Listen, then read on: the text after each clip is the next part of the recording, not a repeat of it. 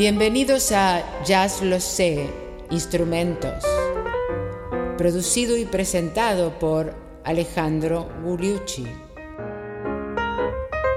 Instrumentos misceláneos, parte 1.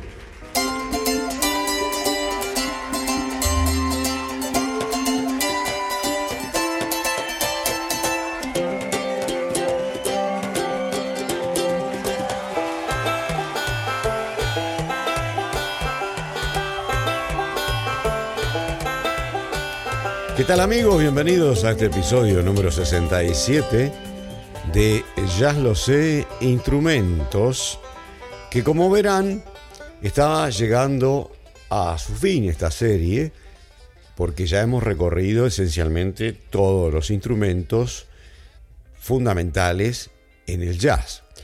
Pero nos quedan algunos instrumentos que podemos considerar misceláneos o de uso poco común o poco frecuente, que les vamos a empezar a traer en estos últimos episodios. En el caso del día de hoy, como habrán podido aquellos que tengan eh, mucha atención, o más que nada que presten mucha atención a la cortina de inicio, vamos a hablar de eh, dos instrumentos de cuerdas que eh, se utilizan en diferentes tipos de folclore, pero que también se han utilizado bastante en el jazz. Y estamos hablando de, por un lado, la mandolina y por el otro, el banjo. ¿Qué les parece?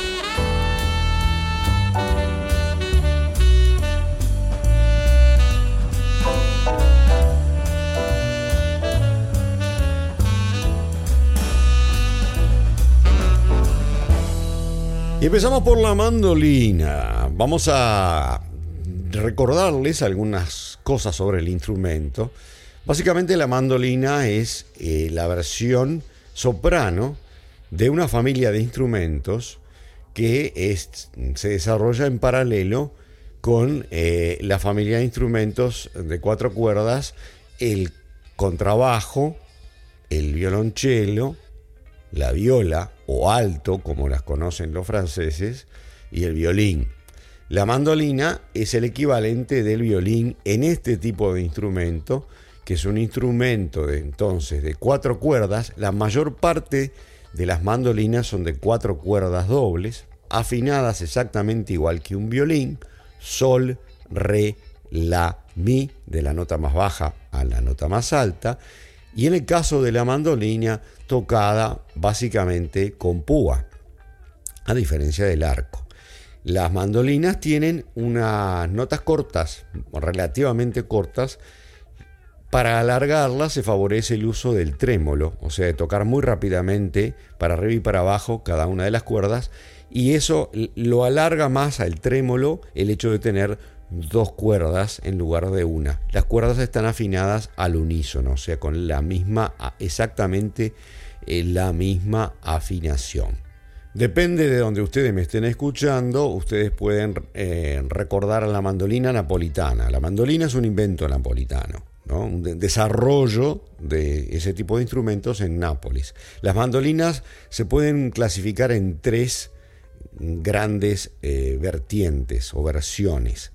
La mandolina napolitana, per se, que tiene forma de pera, eh, o sea que la caja de resonancia es una hermosa caja de resonancia hecha, con láminas de madera, todas pegadas en forma, digamos, de pera o de lágrima.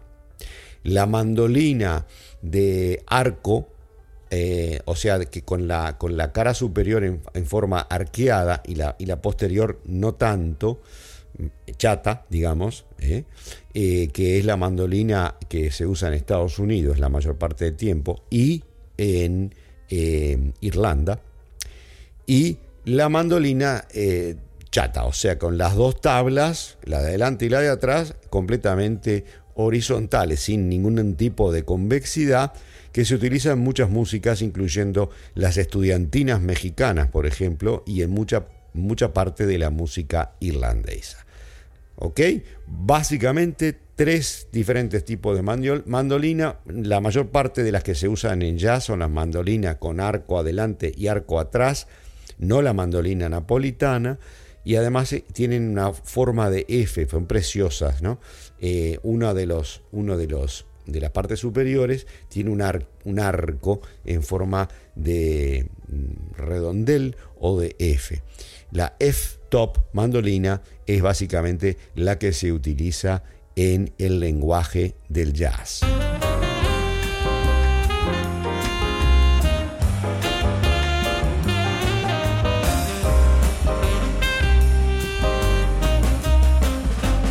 La mandolina, por supuesto, es asociada con la música folclórica, el bluegrass en Estados Unidos. Y de ahí sale, salen los artistas que la trasladaron al jazz.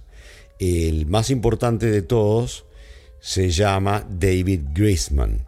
Pero antes de pasar a David Grisman, que también eh, se hace llamar Dog, Dog, eh, vamos a recordarles que eh, la mandolina junto con el banjo y con el violín, que en, Estados Unidos se llama el fiddle, y la guitarra, la guitarra de seis cuerdas de metal, forman parte de la música folclórica country y el bluegrass, que utiliza estos sonidos en forma combinada, en forma muy agradable y que bueno, por lo tanto proviene de ahí el uso, como dijimos, en el jazz. Y uno de los primeros que la usaron no fue David Grisman, que uno asocia con la mandolina en la época actual, sino ya en la época de los años 40 incluso, Tiny Moore y Jethro Burns. Vamos a escucharlo entonces a Jethro Burns.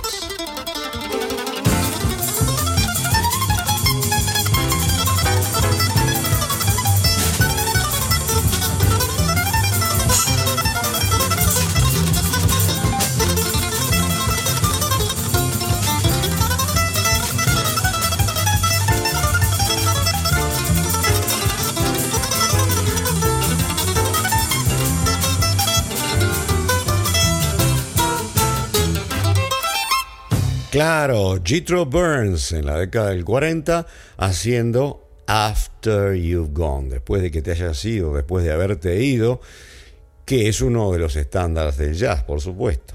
Vamos a escucharlo ahora a Jethro eh, Burns o Jethro Burns con Tiny Moore, o sea, a los dos que también tocaban juntos en eh, un par de temas más. Primero el estándar de jazz Body and Soul, cuerpo y alma.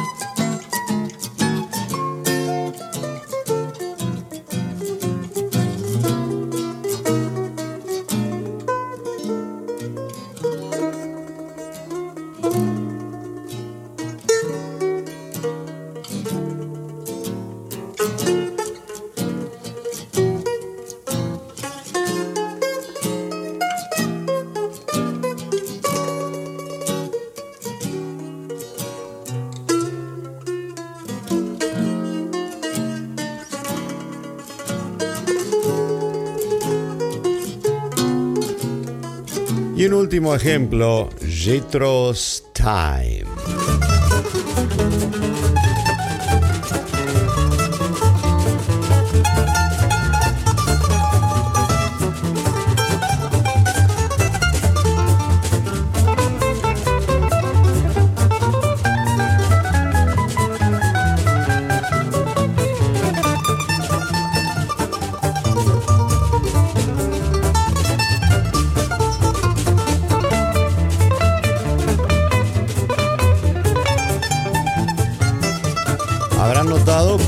Es un duelo de mandolinas. Una de ellas está electrificada, yo creo que es la de Tiny Moore, y la otra es completamente acústica.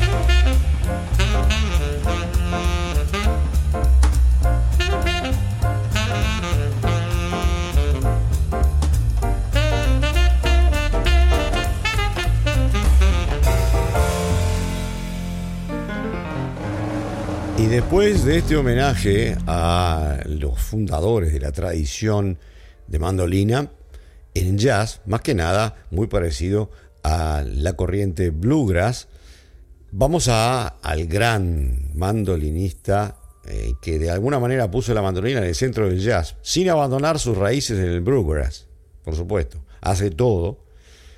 Y es un hombre que tiene un sello musical propio, y que toca la mandolina, la mandola, que es la, pariente más grave de la mandolina, el mandocello, eh, el piano, los, el saxo y además canta. Estamos hablando de eh, el gran David Grisman, que nació en 1945 en Hackensack, New Jersey, y que se destaca, como dijimos, en, el bluegrass, en el bluegrass progresivo, en la fusión y en la música americana por excelencia. Y a él, él le llama, como dijimos, a su música dog music. David Grisman y uno de mis estándares preferidos, Autumn Leaves.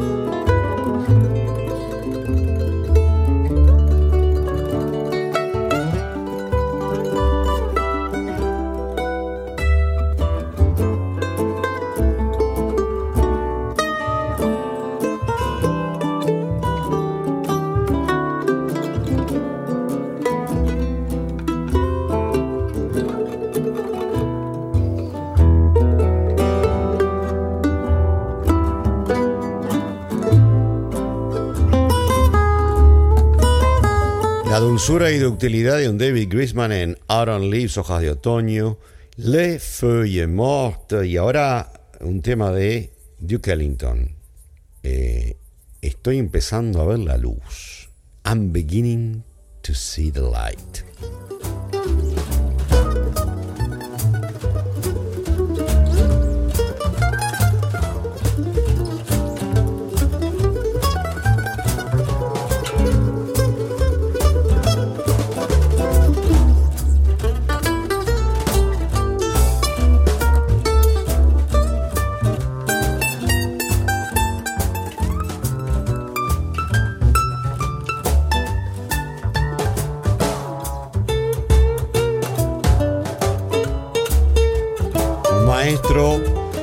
David Grisman, que ahora vamos a escuchar en el clásico que todo el mundo usa para lucirse, Sweet Georgia Brown. Y en este caso acompañado por otro virtuoso, Tommy Emanuel, uno de los más grandes guitarristas de la guitarra acústica, eh, nacido en Australia, que tiene 67 años en la actualidad, en el año 23, y que es muy completo y toca todos los géneros. Tommy Emanuel y David Grisman en Sweet Georgia Brown.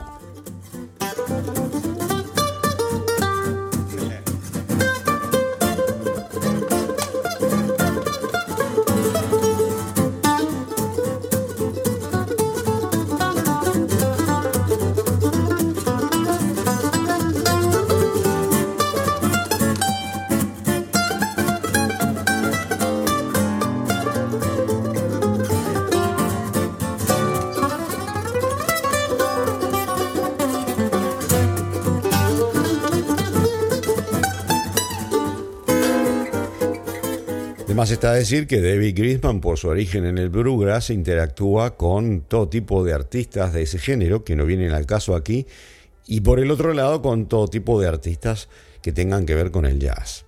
Para mí una de las más grandes eh, interacciones que yo he visto era el conjunto de David Grisman con el invitado Stefan Grappelli, que estuvieron tocando por acá, por eh, San Francisco, en la década de los 70 y los vamos a escuchar a ellos ahora en el clásico Shine.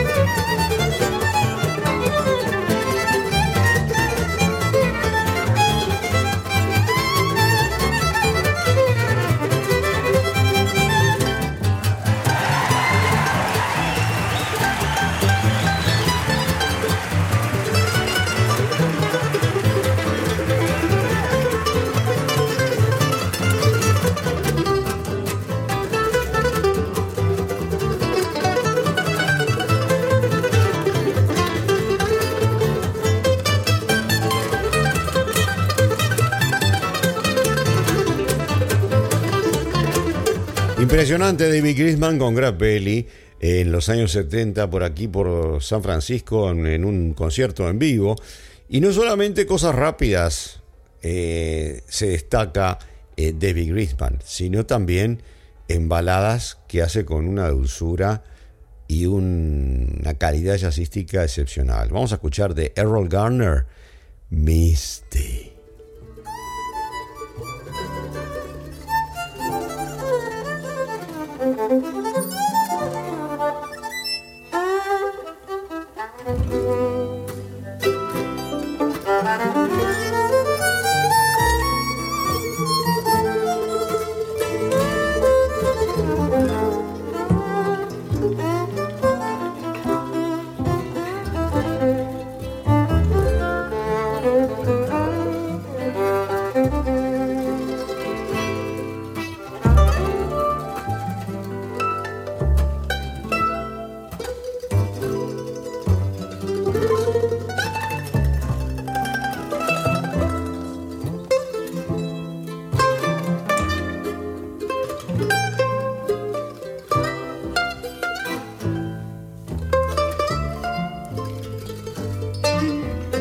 Tal, eh?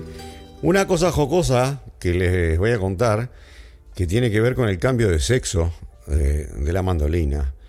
La mandolina se llama il mandolino en italiano e incluso en napolitano, que fue donde se inventó, porque es el pariente del violín, es il violino, il mandolino. No sé por qué en español le cambiamos el sexo y la llamamos la mandolina, porque es il mandolino, la mandola, que sería el equivalente a la viola, y nosotros le decimos la mandolina y la viola.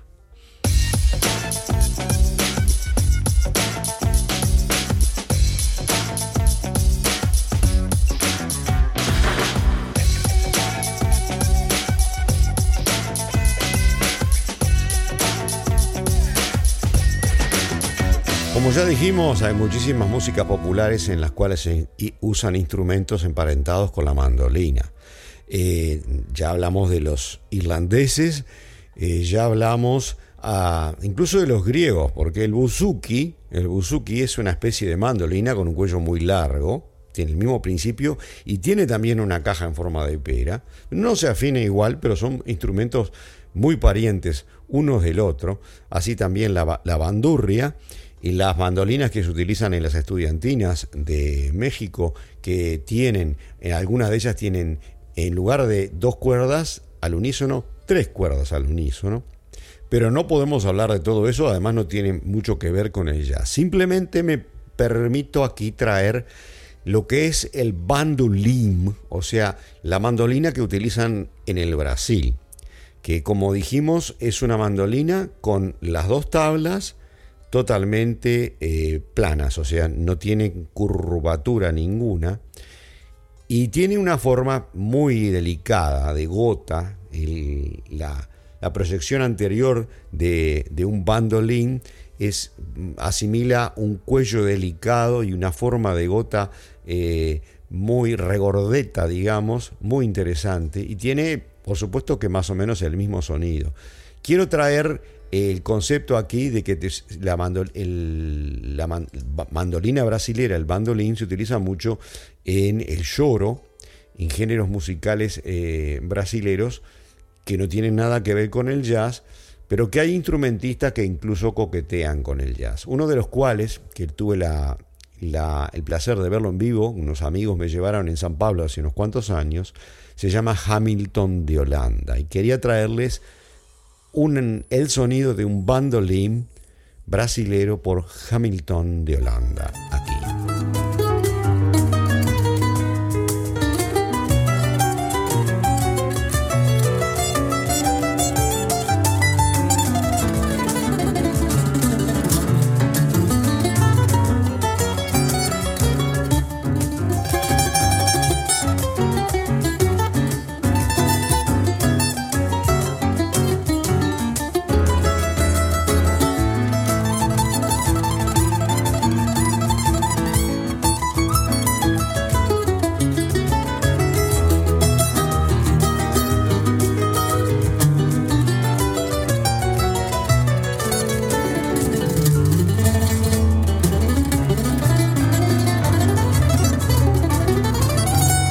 Último ejemplo de bandolín, mandolina, brasilera tocada por el maestro Hamilton de Holanda, el tema Ziriab, de Paco de Lucía, dedicado a Ziriab, que fue un iraquí eh, del siglo VII que, eh, y octavo, que se hizo famoso en el sultanato de Córdoba y que introdujo este instrumento a España y que tiene mucho que ver con, de alguna manera, posteriormente la creación del flamenco.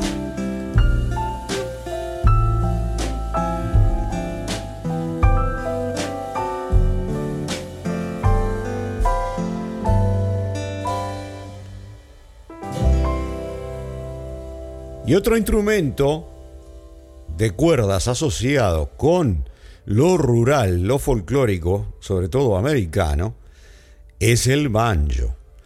El banjo es un instrumento que en su forma actual eh, tiene aproximadamente 150 eh, hasta casi 200 años. Es un instrumento eh, de cinco cuerdas, por supuesto que hay variantes, de cinco cuerdas que se tocan con púas, con los dedos, con, con púas colocadas en ellos, en el pulgar y en los otros tres dedos de la mano derecha, y que está asociado con la música de bluegrass por excelencia en Estados Unidos. Es un, instrumento derivado en los Estados Unidos de instrumentos eh, de los negros traídos eh, en, formato inicial del África. Es un instrumento en el cual las cuerdas resuenan en una caja eh, que tenía primero un, digamos, como un tambor, un tambor con mango, digamos, para hacer bien, bien, bien eh, crudos en la descripción, es un tamborcito, una pandereta con mango y la resonancia se hace en esa pandereta, digamos. Por lo tanto, las notas son extraordinariamente cortas. Entonces no es muy, muy útil para expresarse en el jazz. Por lo tanto, eh, se asocia mucho más que nada al bluegrass. Ese mismo banjo se importó hace 100, 150 años a Irlanda y es muy utilizado en la música irlandesa, pero no proviene de ahí, sino que proviene de Estados Unidos.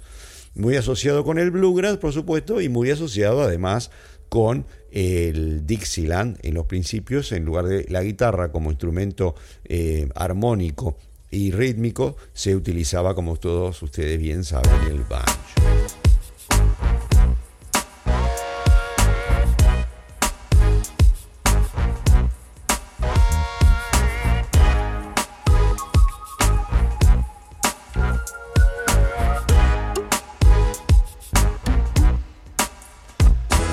Para mucha gente, eh, sonido de banjo está asociado con la cortina de una serial televisiva de los años 50 y 60 que se llamaba Los Beverly Hillbillies, traducida al español como Los Beverly Ricos.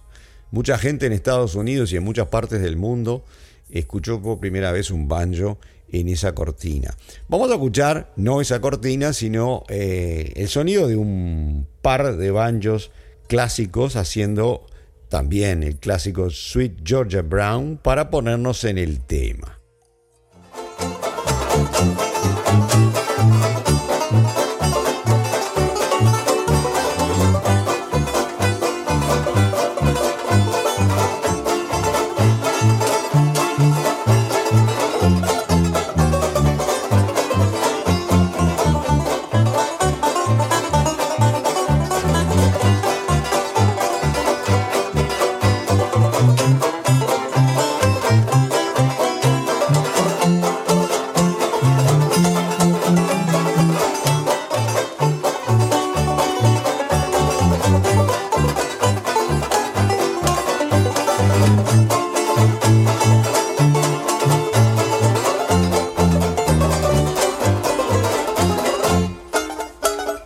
Así suenan los banjos, que como dije es un instrumento de cinco cuerdas, el más frecuente, con un resonador que en este caso se parece a un redoblante o una pandereta, digamos, grande, eh, que eh, tiene una lámina de plástico, en este, de materiales plásticos en los banjos actuales. Y el banjo, por supuesto, se asocia mucho a lo rural y después de ser utilizado en el jazz de New Orleans, Dixieland y, en las bandas revival, prácticamente, y fue sustituido por un instrumento que tiene mucho más posibilidades, que es la guitarra, básicamente se dejó de usar completamente en el jazz hasta la década del 80, donde aparece Bella Fleck.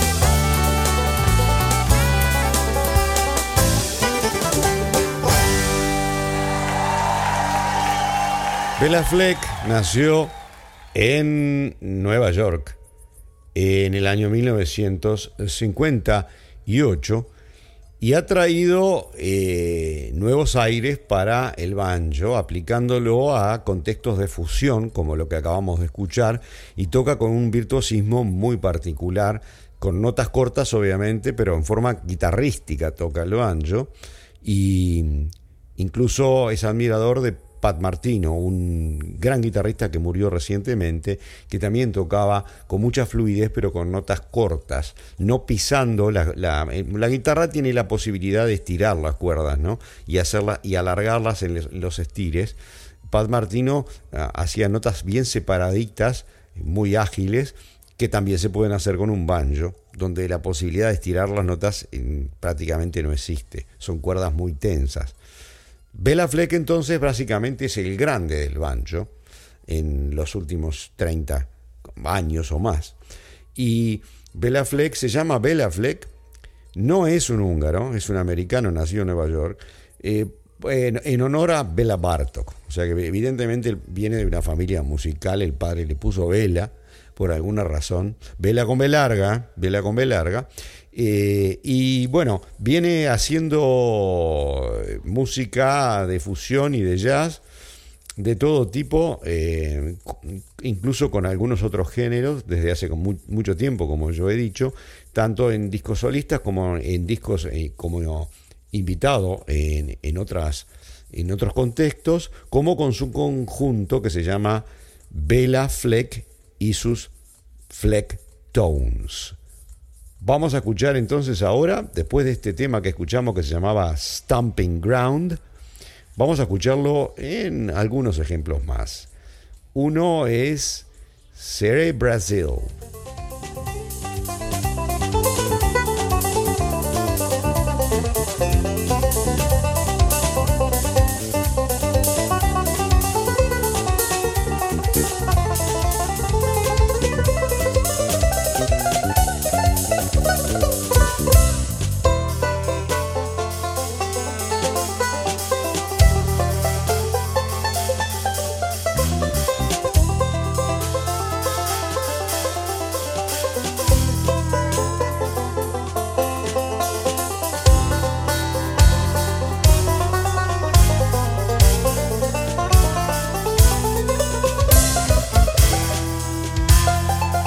Seré Brasil. Bella Fleck en el Star Spangled Banner, que como ustedes eh, saben, se basa, el himno americano, en la música, es una canción de copas escocesa.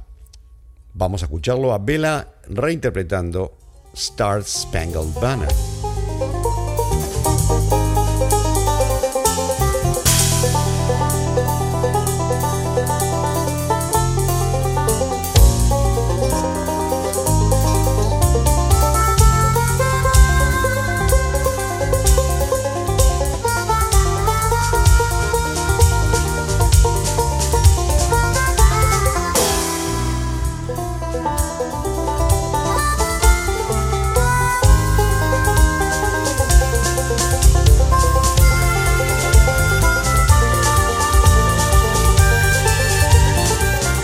Otro dato curioso, no hay que confundir al banjo, que es un instrumento eh, de cinco cuerdas.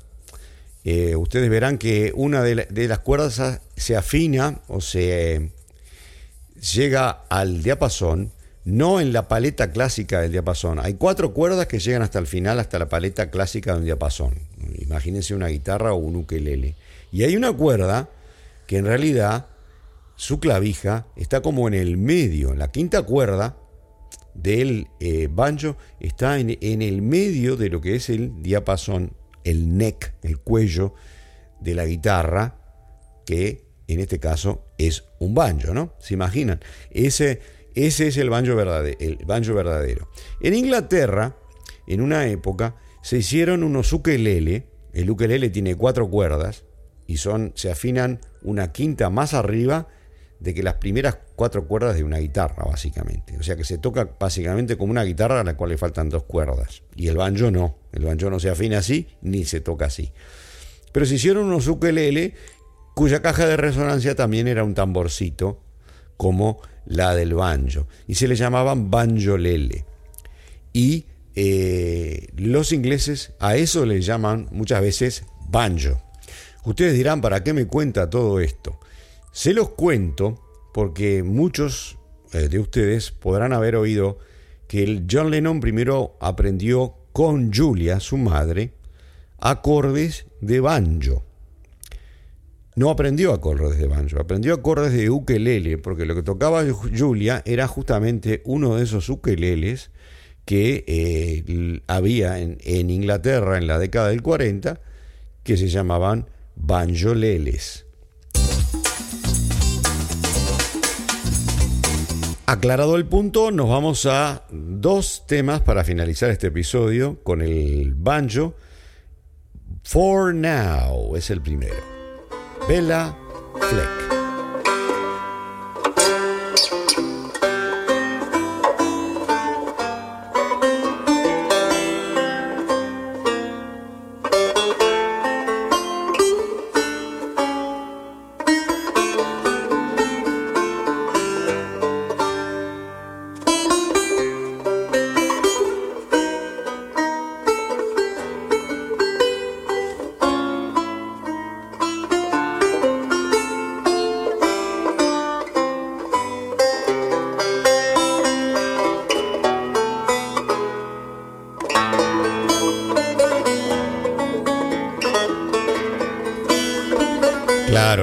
Ejemplo para que ustedes escuchen solamente a Bella Fleck con su banjo, tocándolo de una manera muy guitarrística. Y ahora sí nos vamos con la coda.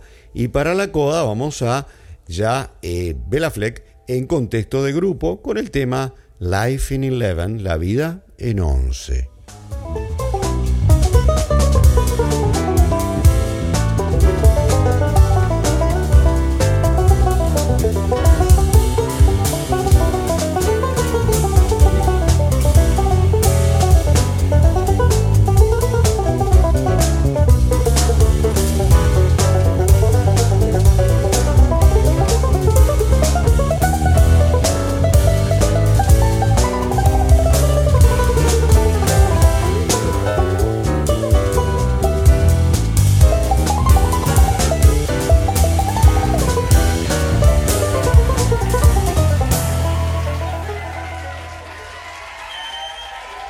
Llegamos al término de este episodio número 67 de Jazz Los e Instrumentos, el primero dedicado a instrumentos misceláneos, donde contrastamos, yo creo que de una manera bastante efectiva, ¿qué les parece?